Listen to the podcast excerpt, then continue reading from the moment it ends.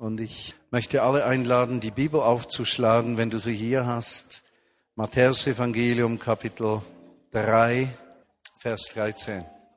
Matthäus Evangelium Kapitel 3, Vers 13. Dann kam Jesus von Galiläa zum Jordan, um von Johannes dem Täufer getauft zu werden. Aber Johannes versuchte ihn zurückzuweisen und sagte, ich muss von dir getauft werden und du kommst zu mir. Und Jesus antwortete, lass es so sein.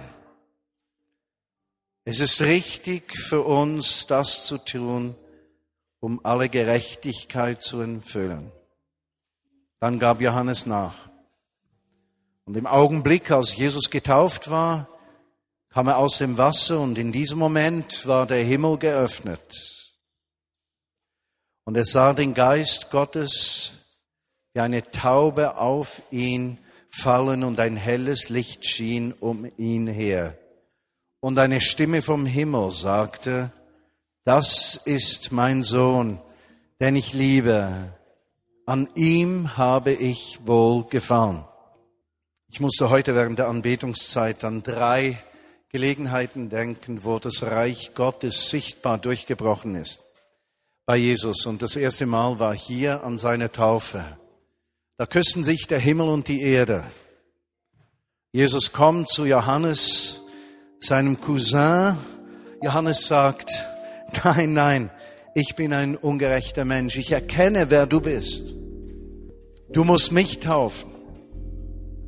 Jesus sagt, alle Gerechtigkeit soll an mir erfüllt werden. Alles, was recht ist, alles, was Gottes Absichten entspricht, alles, was richtig ist aus Gottes Sicht heraus.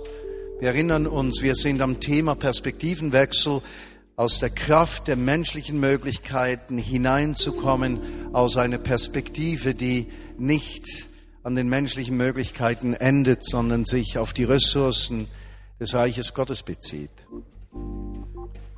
Und so sagte Jesus, nein, nein, nein, nein, ich will getauft werden. Ich will meinem Vater im Himmel zeigen, dass ich bereit bin, den ganzen Weg mit ihm zu gehen. Dass ich bereit bin zu sterben, um zu auferstehen. Und das Geheimnis an diesem Tag war das unumschränkliche Ja von Jesus zu sterben, damit die ganze Menschheit wird leben können, um vom Fluch der Gottesferne, eines abgewendeten Lebens von Gott befreit wird. Und so ging Jesus in dieses Wasser rein. Die Taufe ist ein Sinnbild des Sterbens mit Jesus und der Auferstehung von Jesus. Vorweggenommen sozusagen in dieser Geschichte ein vollumfängliches Ja von Jesus geschah in diesem Moment zu seinem Tod und mit seinem Tod ein vollumfängliches Ja zu allen Menschen. Wir lesen im Hebräerbrief Kapitel 9, dass es steht, wegen der Freude, die vor ihm lag, erduldete er das Kreuz und achtete nicht auf die Schande, an diesem Kreuz zu hängen wegen der Freude, die vor ihm lag.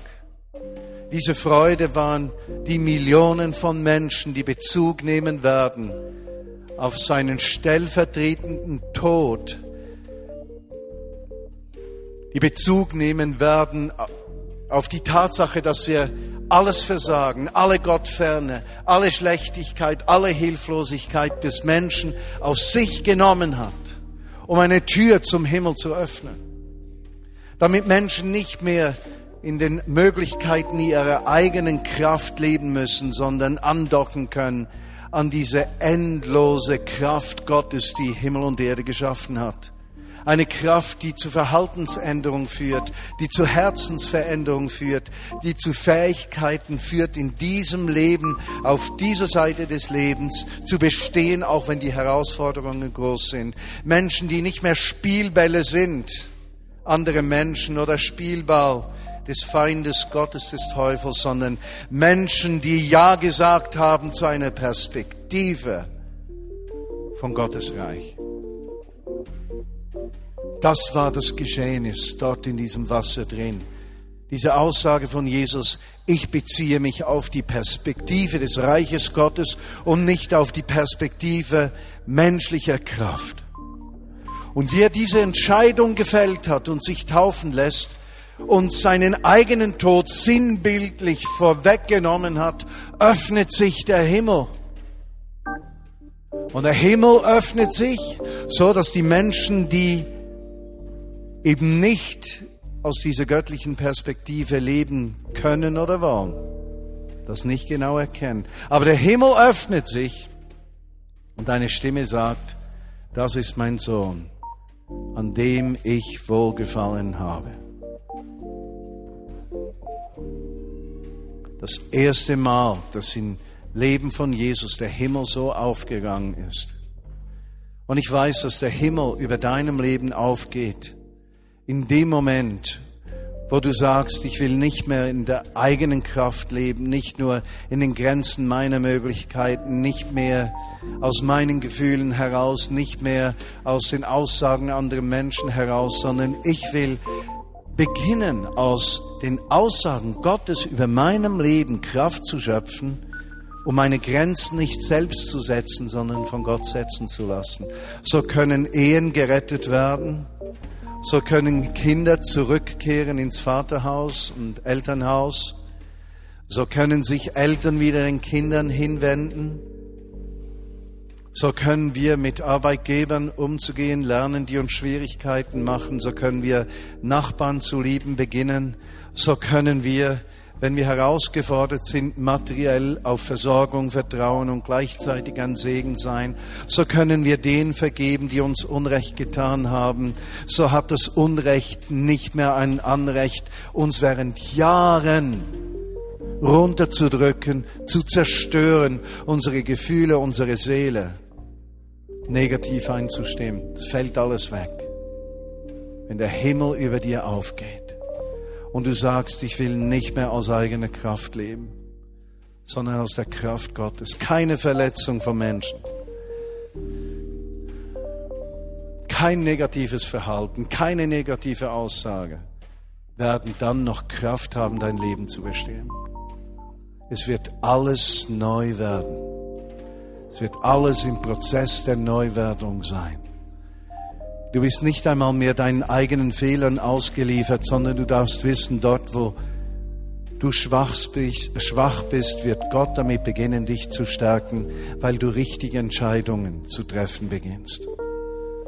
Und du wirst nicht gemessen an deinem Erfolg, sondern an deinen Herzensabsichten. Und so können Beziehungen heil werden, Leben neu werden. Das ist die österliche Botschaft. Das Licht ist gekommen und hat jede Finsternis vertrieben. Oder die Osterkerze, die der Papst angezündet hat, ist die Kerze, dass das Licht die Dunkelheit vertreibt. Das Licht, Jesus ist das Licht. Und dort, wo er zunimmt in dir, wird die Finsternis nicht weiter Macht haben. Die zweite Begegnung, eine kostbare Begegnung, kurz bevor Jesus festgenommen wurde, von der lesen wir in Lukas Evangelium, Kapitel 9. Da war Jesus mit Petrus, Johannes und Jakobus zusammen, Kapitel 9, Verse 28 folgende. Und sie gingen auf einen Berg, um zu beten, und als sie da beteten, da begann sich sein Gesicht zu verändern, es begann zu scheinen und seine Kleider begannen zu leuchten, als wären sie von einem Blitz getroffen worden. Und plötzlich erschienen zwei Männer, Moses und Elia, in einem herrlichen Anzug und sprachen mit Jesus. Und sie sprachen mit ihm über sein Nachhausegehen, über das, was sich in Jerusalem erfüllen würde. Und Petrus und seine Freunde seien sehr müde gewesen. Sie seien sofort vollständig erwacht, als sie diese Herrlichkeit gesehen hätten und diese zwei Männer, die bei Jesus standen. Und als die zwei Männer Jesus verließen, sagte Petrus zu ihm, Meister, hier ist gut sein. Hier ist gut sein. Lass uns drei Hütten bauen, eine für dich, eine für Mose und eine für Elia. Und in Klammern steht bei mir und er wusste eigentlich nicht, was er sagte. Und während er noch sprach, erschien eine Wolke und umgab ihn und sie waren voller Angst und kamen in die Wolke hinein. Und eine Stimme kam aus der Wolke, die sagte, das ist mein Sohn, den ich erwählt habe. Hört auf ihn. Und als die Stimme gesprochen hatten, hatte, da sahen sie, dass Jesus alleine war. Und die Jünger behielten diese Geschichte für sich und sagten zu diesem Zeitpunkt noch niemanden, was sie gesehen haben. Ein zweites Mal. Der Himmel küsst die Erde. Jesus geht mit seinen besten Freunden und führt sie in eine Erfahrung der Gegenwart Gottes ein. Sie kommen auf den Berg, das Licht kommt. Licht, das jede Finsternis vertreibt. Das Licht von Ostern, wo, die, wo das Licht die Dunkelheit durchbrochen hat, das Leben den Sieg besiegt hat. Und Petrus, Johannes und Jakobus sehen zu, wie Jesus verklärt wird in der Herrlichkeit dieses Reiches Gottes, das jetzt sichtbar geworden ist, das den Weg durch die jetzige Zeit durchgemacht hat und da gelandet ist bei ihm. Sie beginnen zu sprechen über die Zukunft. Petrus sagt, lass uns Hütten bauen. Eine Wolke kommt. Es ist die Wolke der Gegenwart. Für Menschen, die die Bibel schon viel gelesen haben. Es ist die gleiche Wolke, die im Allerheiligsten kam. Es ist die gleiche Wolke, die das Volk Israel durch die Wüste begleitet hat ins verheißene Land. Es ist die gleiche Wolke, die immer wieder ein Bild ist für Gottes Gegenwart. Und wie diese Wolke um Jesus herum ist, öffnet sich der Himmel und diese Stimme spricht diesen herrlichen Satz, das ist mein Sohn, den ich erwählt habe. Hört auf ihn. Beim ersten Mal, es ist mein Sohn, den ich geliebt, den ich liebe. Das zweite Mal, das ist mein Sohn, den ich aufs erwählt habe. Achtet auf ihn. Das ist ein Bild für Ostern. Gott ist bei den Menschen erschienen, sein Plan wird sich erfüllen. Und wenn du ein Verlangen hast, dass die Pläne Gottes in deinem Leben in Erfüllung gehen, dann gibt es nur eines zu lernen, dass du auf ihn zu hören lernst. Dass du diese Stimme im Alltag, im Gebet, die Stimme von Freunden, die mit Jesus unterwegs sind, dass du die hörst und innerlich verarbeitest und sagst, weil ich Jesus nachfolge, werde ich nicht mehr meinen eigenen Willen durchziehen, sondern den Willen, den Jesus hat, um mir offenbart, in meinem Herzen drin, persönlich durch Gedanken, in Zeiten, wo ich mit ihm spreche, in Gesprächen mit anderen Menschen, die mit ihm unterwegs sind. Da will ich lernen zu hören. Und dort, wo du sagst, ich will lernen zu hören, wirst du seine Gegenwart erleben. Bei Jesus war es zuerst die Entscheidung in der Taufe, ich entscheide mich zu sterben wegen der Freude, die vor mir liegt. Und der Vater sagte, das ist mein geliebter Sohn, an ihm habe ich wohlgefahren. Auf diesem Berg der Verklärung, kurz vor seiner Festnahme, er hatte den Horizont seines Dienstes auf dieser Erde überschritten, was die Zeit betrifft. Und er war treu gewesen bis zu diesem Punkt. Und der Vater im Himmel sagte, es war nicht nur eine Entscheidung, die mein Sohn Jesus gefällt hat. Er hat diese Entscheidung ausgelebt. Und weil er sie ausgelebt hat, hört auf ihn. Und so darfst du lernen, dass dort, wo dein, deine Entscheidung zum Gehorsam, wenn du das zu leben beginnst, dass das ein Türöffner wird, aus dieser Kraft des Reiches Gottes zu leben. Und die dritte und letzte Stelle ist die Stelle im Matthäus Evangelium Kapitel 27. Verse 45 und folgende.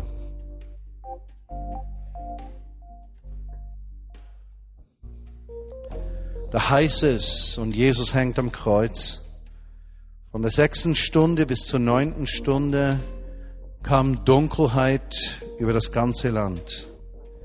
Und um die neunte Stunde schrie Jesus laut, Eloi, Eloi, lama sabachthani, was bedeutet in dieser Übersetzung, mein Gott, mein Gott, weshalb hast du mich verlassen? Als einige, die darum herumstanden, diese Stimme hörten, sagten sie, er ruft Elia an. Seht ihr die Verbindung zum Text im Berg der Verklärung? Sofort rannte einer auf ihn zu, um einen Schwamm zu holen. Er, er füllte den Schwamm mit Essig, steckte ihn an einen Stab und gab ihm Jesus, damit er trinken konnte. Die restlichen sagten, lass ihn alleine. Lass uns doch sehen, ob Elia kommt, um ihn zu retten. Und dann schrie Jesus wieder aus mit einer lauten Stimme und gab seinen Geist auf. Und jetzt küsst der Himmel ein weiteres Mal, ein drittes Mal die Erde. In diesem Moment zerriss der Vorhang des Tempels in zwei, von oben bis unten. Die Erde wurde erschüttert und die Felsen geteilt und die Gräber brachen auf und Leibe von Menschen, die mit Gott gelebt hatten und gestorben waren, kamen wieder zum Leben zurück. Sie kamen aus ihren Gräbern und nach der Auferstehung von Jesus gingen sie in die heilige Stadt und erschienen vielen Menschen. Dann sagte der Zenturion, der römische, und die, die mit ihm waren und Jesus bewacht haben, die diesen, äh, dieses Erdbeben erlebt hatten und alles gesehen hatten, was geschehen war, voller Angst sagen sie, wahrlich, der Sohn Gottes.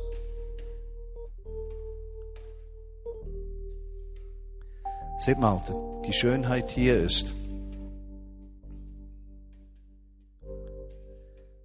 dass der Vorhang zerrissen ist. Und es ist dieser Vorhang, der die Menschen trennt von einem Leben aus der Perspektive der Möglichkeiten des Reiches Gottes. Bis zu diesem Tag mussten die Menschen in den, ihren eigenen Möglichkeiten existieren und leben. Sie hatten nicht den gleichen Zugang zur Kraft Gottes. Ihre Perspektive war düster, verdunkelt. Sie hofften auf ein kommendes Friedensreich, aber sie wussten nicht, wo die Tür in ein Leben gemäß den Möglichkeiten Gottes ist. Und an diesem Tag, als Jesus gestorben war, zerriss dieser Vorhang im Allerheiligsten, was nichts anderes bedeutet, als jeder konnte frei ins Allerheiligste hineingehen. Vorher im Tempel war es so, dass nur der hohe Priester einmal im Jahr dorthin gehen durfte. Er hatte einen langen Gurt, damit, wenn er von Gott abgelehnt würde, man ihn tot dann aus dem Allerheiligsten ziehen könnte. Er hatte Glöckchen an seinem Saum der Kleider, damit man hören konnte, ob er noch lebte, ob Gott ihn eben annimmt, wenn er um die Vergebung der Sünden des Volkes einmal im Jahr bat. Aber dieser Vorhang, war zerbrochen. Dieser Vorhang war zerrissen. Diese Tür ins Allerheiligste ist geöffnet. Und du darfst eines wissen. Wenn du Ja sagst zur Herrschaft von Jesus in deinem Leben, wenn du Ja sagst, dann ist die erste Reaktion, das ist mein Sohn, meine Tochter, an der ich wohlgefallen habe. Wenn du beginnst, Jesus nachzufolgen und Jesusmäßig zu leben, dass du segnest, wo man dich flucht, dass du großzügig bist, wo man dir mit Geiz begegnet, dass du vergibst, wo man dir Schlechtes antut, dass du zu beten beginnst für Menschen, die in Not sind und ihnen beistehst, dass du Zorn und Mut nicht Raum gibst in deinem Leben, sondern Vergebung und Liebe, so wirst du eine zweite Begegnung haben, wo der Himmel sich öffnet und du bevollmächtigt wirst auch, dass deine Worte Kraft bekommen. Und die dritte Begegnung, ist die wohl wichtigste, wenn der Vorhang zerrissen ist und du wirklich damit beginnen kannst, aus Gottes Möglichkeiten herauszuleben. Und das wünsche ich dir von ganzem Herzen, dass du nicht dein Leben führen musst aus deinen eigenen Möglichkeiten, dass du deine Augen verschließt vor diesem zerrissenen Vorhang.